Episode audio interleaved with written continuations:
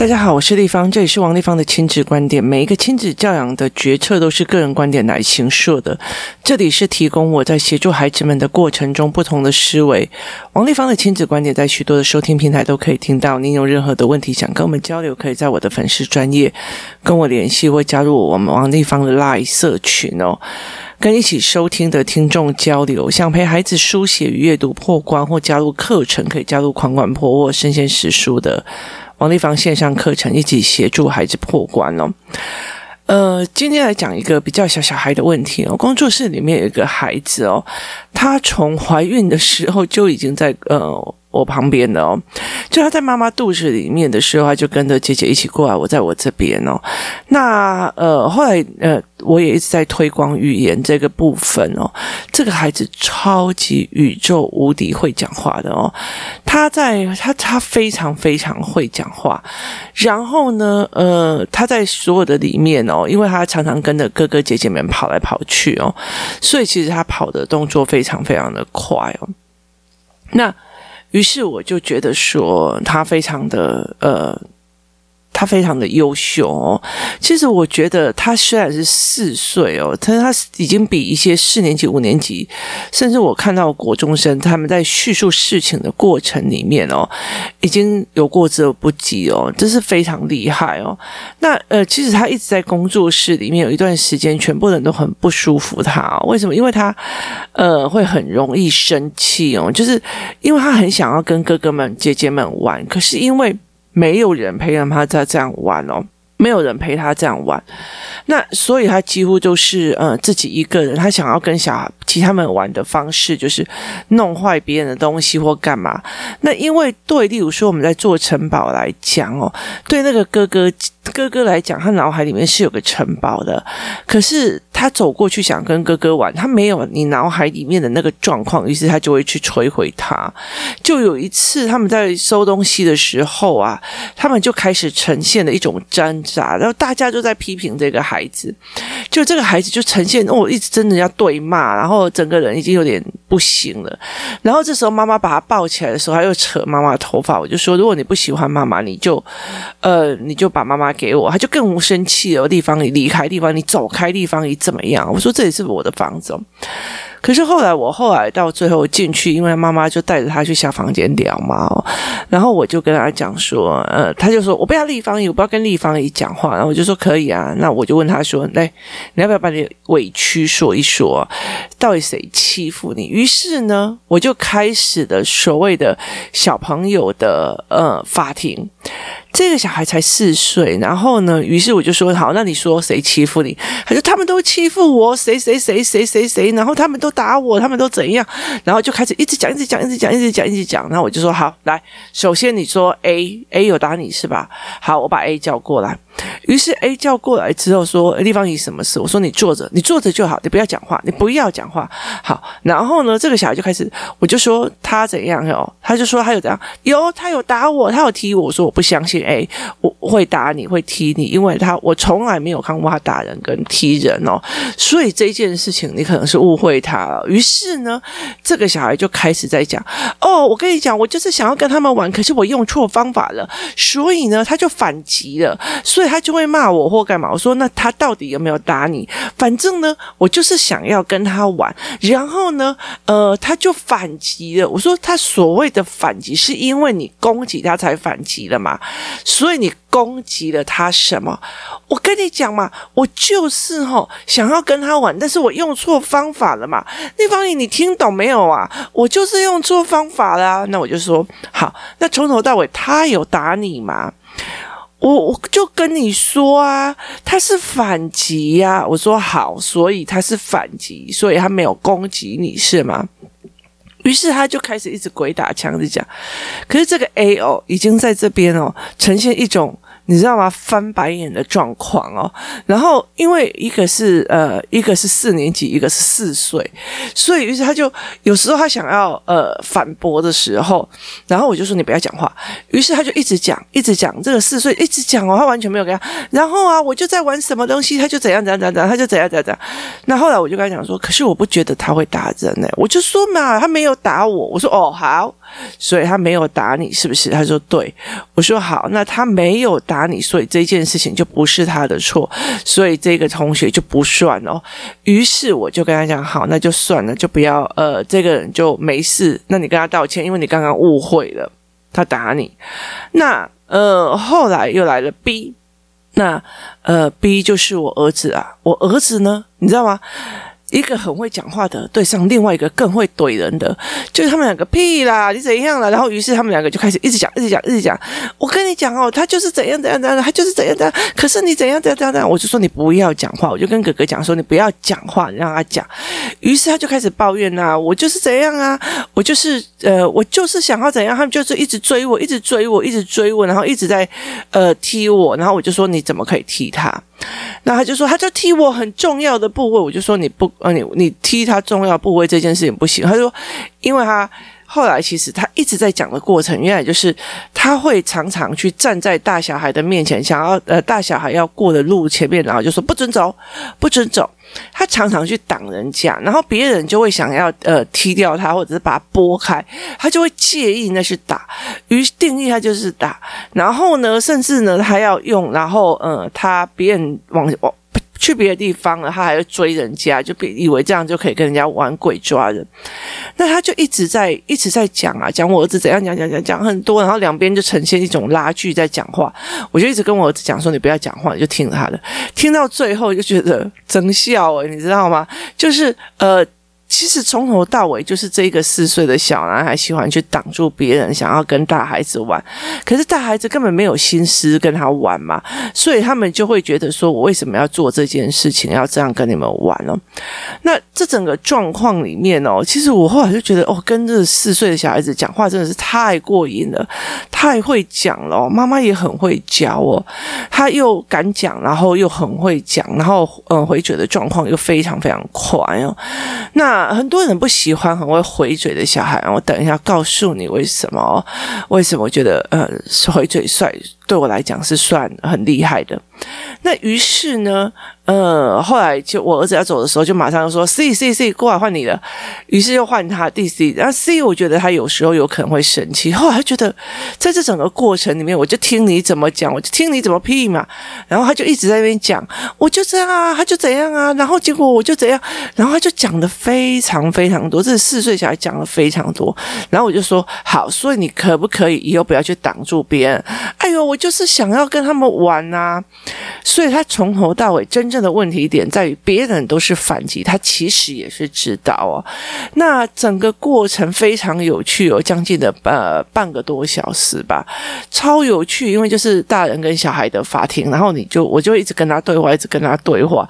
那人是这样子哦，有些人其实是像这样子厉害的孩子，就是语言能力很强的孩子，像我儿子啊，或这个小孩，你如果有一句来没一句来，有一句来没一句来，就跟他一直在聊。啊，可是那那他是反他是反击，那你的攻击是什么？有反击一定有攻击啊，那他就会呃发现他自己语言上的逻辑，他会去把他自己的逻辑补起来，然后甚至会去发现他自己顾左右而言他的这个部分，他就会开始开始绕圈圈哦。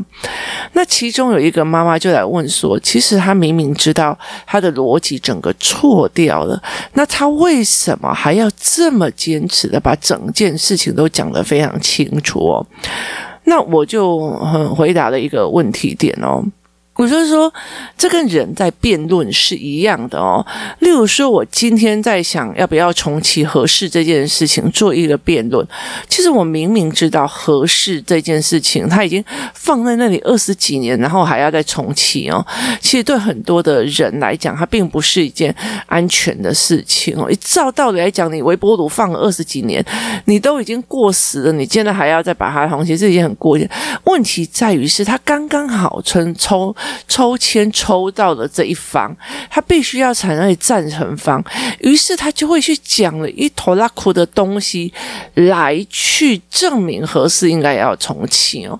所以这整个过程里面，你就是刚刚好站在这个啊，例如说你的政党都在讲哦，应该要重启，跟你的政党都不应该要重启，那你自己的思维判断呢？没有，因为你挑到了这个节题目，而且你就被指派到正成方或反方。那孩子也是一样，他其实已经站在了控方，他是在控诉别人的东西的过程里面哦。那。其实他会，他其实后来一直聊，一直聊，一直聊，聊到后来，其实他就觉得他本来很生气、很抓狂啊，一直讲，一直讲，讲讲完了，然后我又有愿意听，然后就一直发问问题。哎，可是我可以请教一下吗？哈，那为什么怎样怎样怎样？那那为什么？那因为在每一个问句里面都不是刁难的时候，也不是刁他的时候，他忽然慢慢的去发现他自己的逻辑不对，于是他的情绪就完全没有了。可是在这整个过程里面哦，他都已经知道他自己的逻辑不对，他还是这么坚持的讲下去。就是我们在所谓的训练的过程里面，我觉得我们对的，忘了这个呀。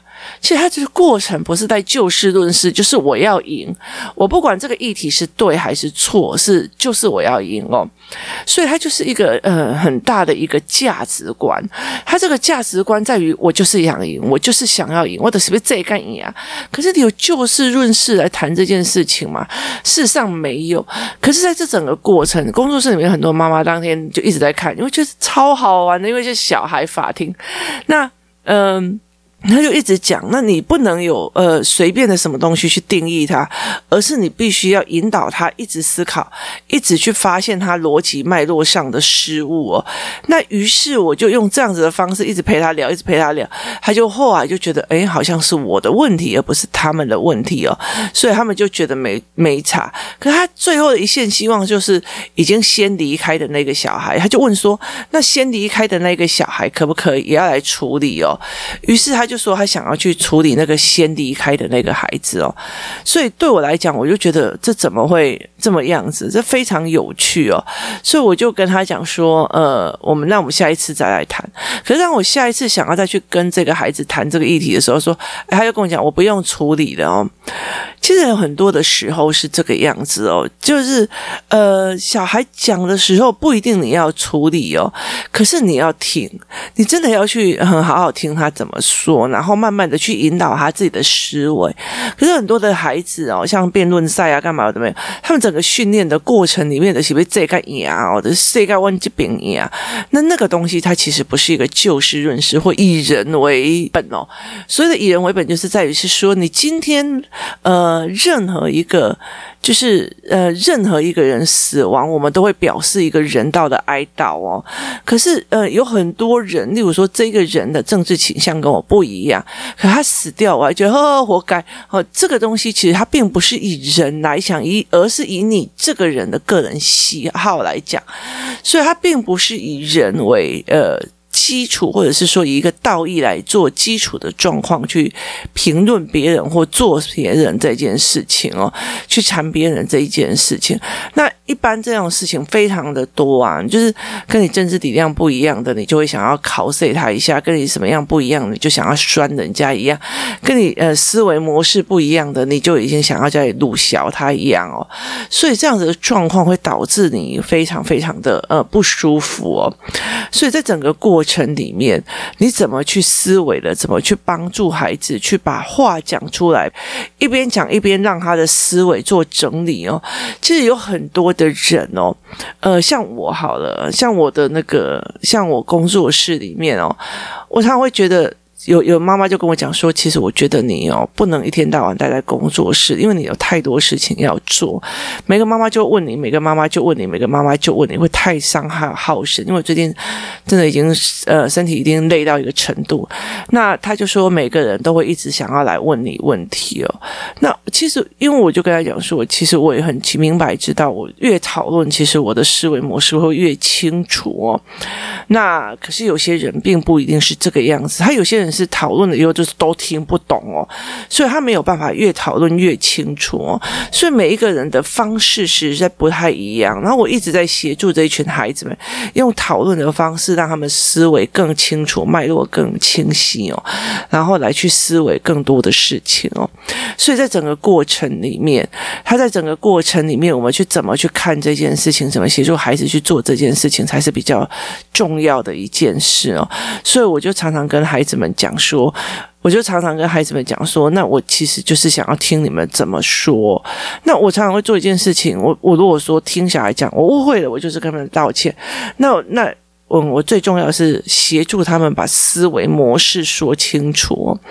那这个小孩他就是一直把思维模式做清楚，他不会呃，他把他说清楚，然后听到有人愿意听他的，会帮他呃讲，然后甚至找人来协调，把他当成一个大人。因为其实这个孩子常常在看哥哥们姐姐们是怎么被我协调，然后思维的哦，所以他就一直很想要加入哦。等他加入了之后，等他加入。入之后，他就可以这样跟大人平起平坐在谈的。那等到我去跟他谈之后，他们其实他的状况就比较好。第二次我在问他要不要去协商的时候，他就说不用了。那呃，我们一直在想要去。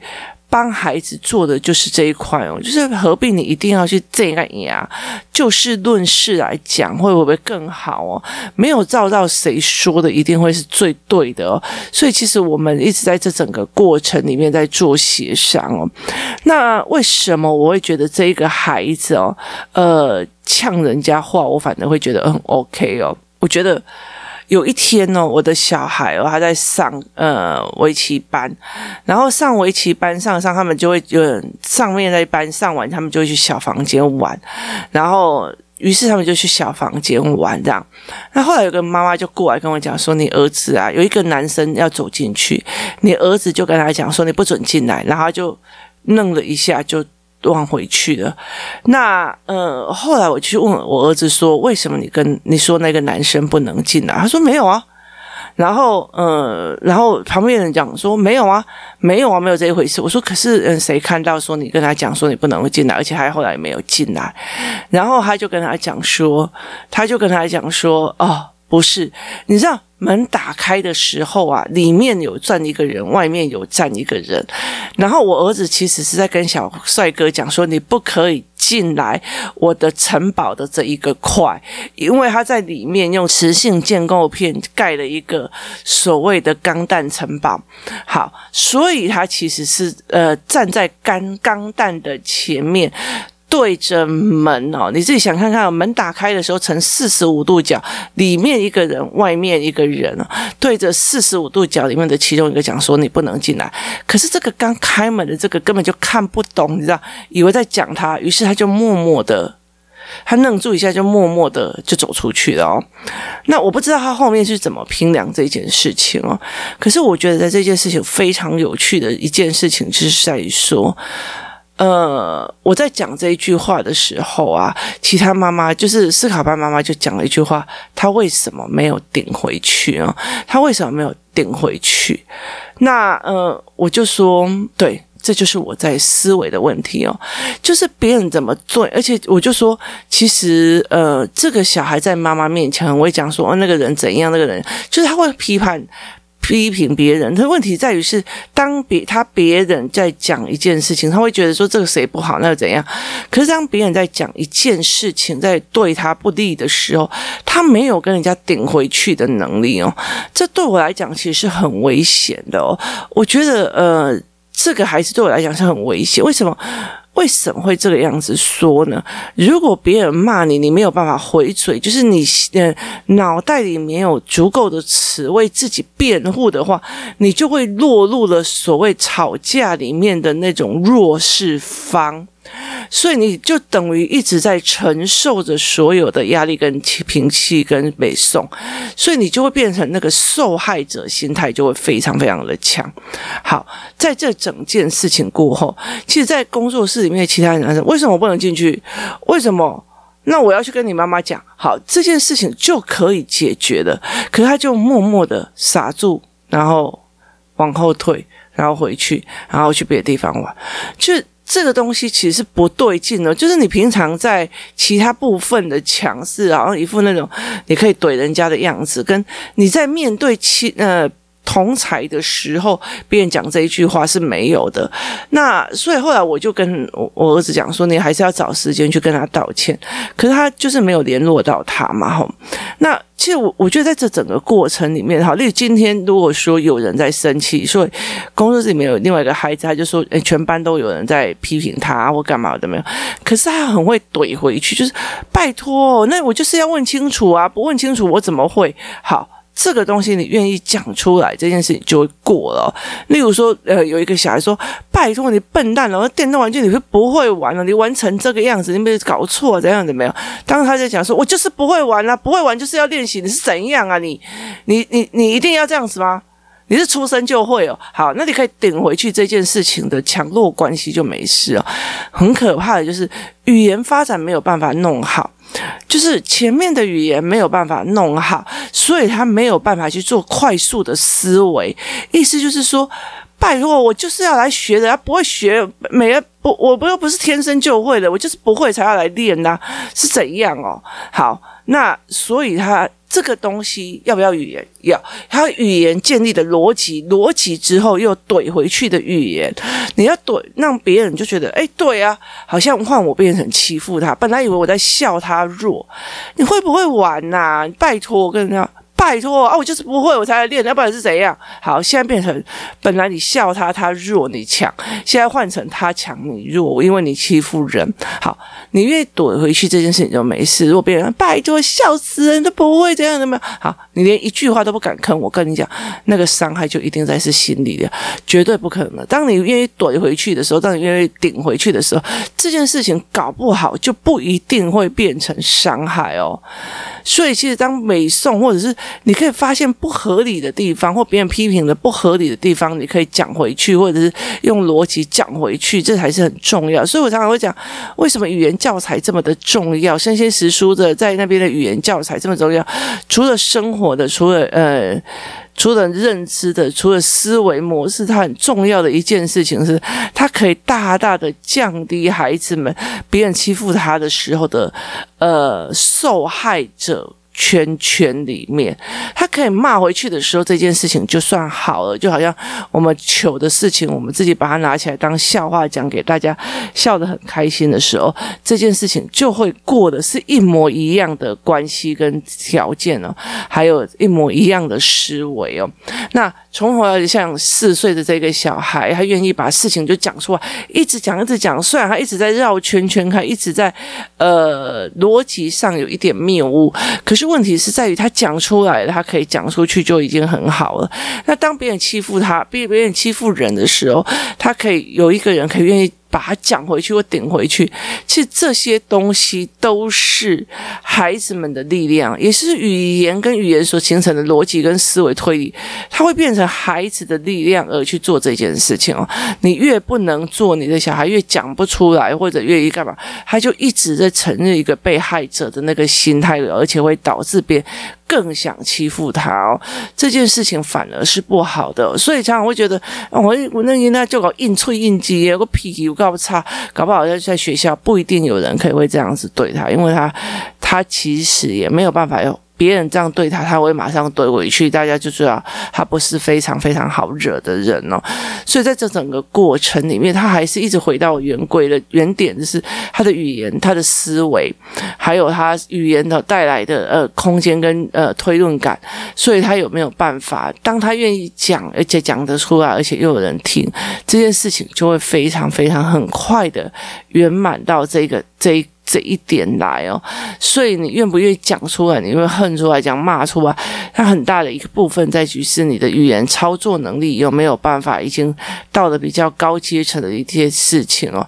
我觉得人都是这样，在这里找不到自信的，会去别的地方找自信哦。而那那别所谓的别的地方是在哪里才是值得我们深思的地方？而他为什么不要在自己本身找到自信，一定要去某个地方或某个前证明自己才是一个值得的人这是非常有趣的一件事情哦。